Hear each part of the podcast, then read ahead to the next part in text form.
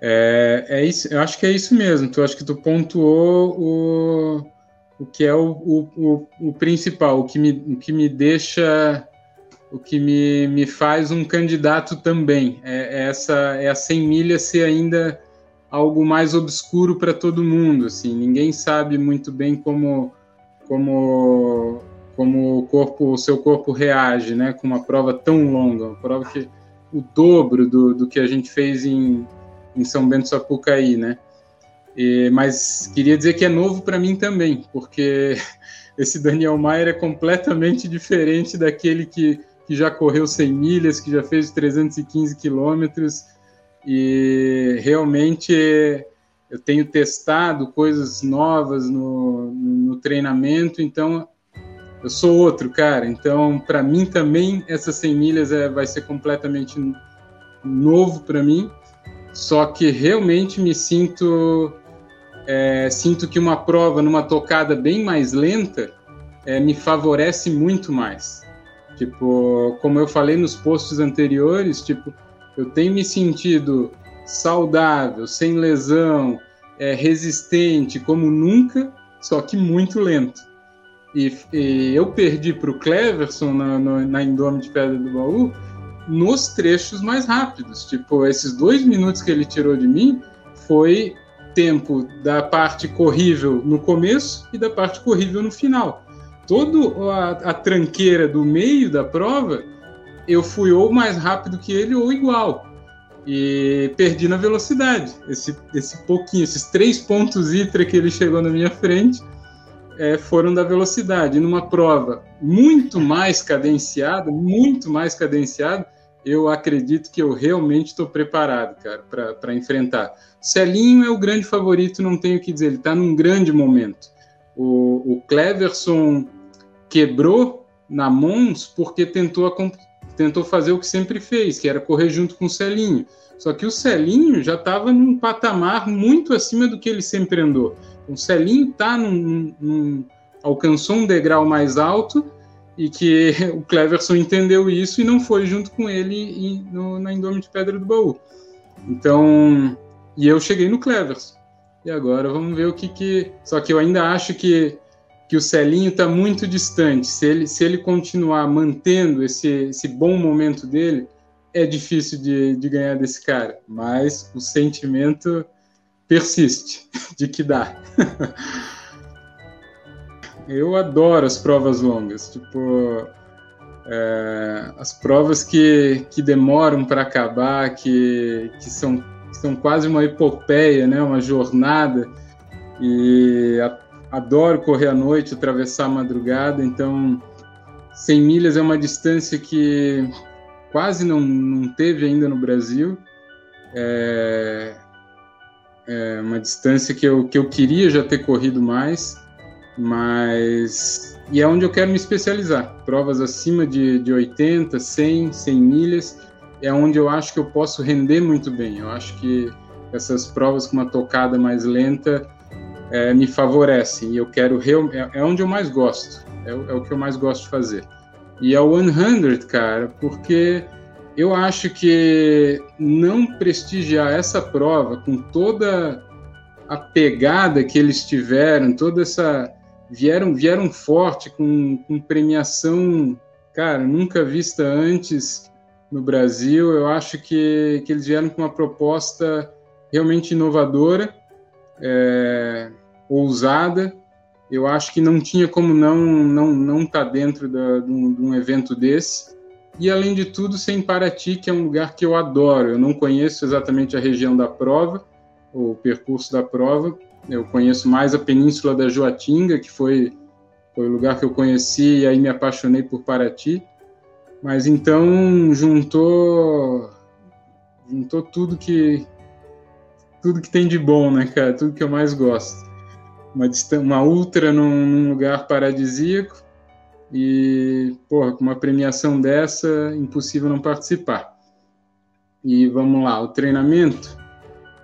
É, cara, eu tenho venho numa constante desde a Mons do ano passado, treinando treinando consistente e numa crescente.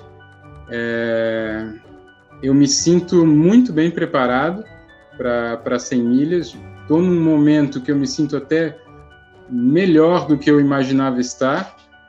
A Indomit Pedra do Baú foi o start na temporada e eu precisava muito de um bom resultado para me sentir confiante. Esse resultado veio, veio melhor do que eu esperava ainda. E olha que eu não sou. eu tava, tava, tava otimista e ainda foi melhor. E agora consegui dar continuidade no, no treinamento para 100, aumentando bastante volume, é, cumprindo as minhas propostas de, de, de treinamento. É, tem funcionado, estamos prestes a, a descer o pico de volume agora do, do treinamento, vamos, vamos entrar já na descendente aí, já no, indo para a fase de polimento. E cara, me sinto, me sinto muito bem preparado, é, confiante mesmo. E, e eu tenho usado, já na minha cabeça, já, já defini que todo esse, eu tenho 10 anos para performar. Eu quero, quero 10 anos, eu quero realmente me internar no, no trail, nas corridas de montanha, me especializar nas, nas ultra distâncias.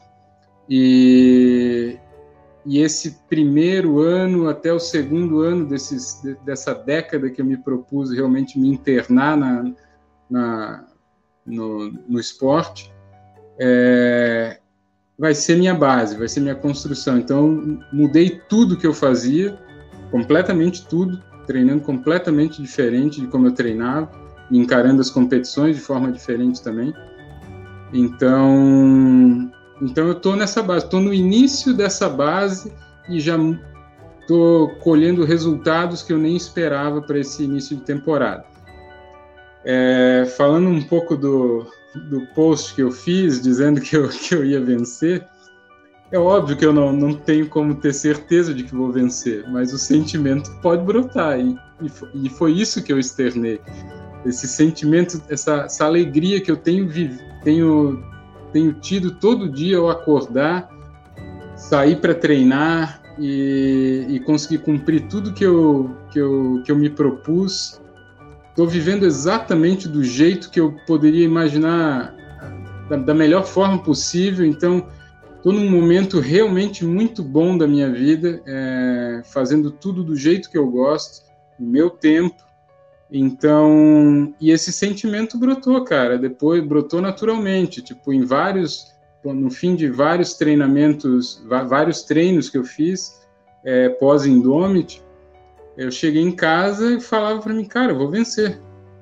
Eu, no outro dia saía para treinar e, fal, e chegava a flor da pele, com um sentimento da mais pura alegria, assim, e dizia para mim mesmo, cara, eu vou vencer. E no outro dia chegava e conversava com a Lília, minha esposa, e falava para ela, Lília, eu vou vencer. O sentimento brotou, mas tem base, tem base, não é só uma paixão louca, um, é, é, não, é não é loucura. Eu tenho realmente no que me, no que me assentar para sentir o que eu estou sentindo é lógico que tem muita gente boa e é isso que eu quero. Eu quero que todo mundo performe, independente de, de, de conseguir ganhar ou não, que seria, seria algo fantástico, né? Tipo, porra, ganhar dos melhores, cara, dos caras que tem um histórico absurdo no. Eu, eu nunca fiz nada de relevante, né? Tipo, agora que eu tô numa crescente, depois de uma década, 15, 15 anos aí, tipo, fazendo, mostrando algum ser, começando a mostrar algum serviço. Os caras já estão desde sempre aí ganhando tudo, não tem nada para provar.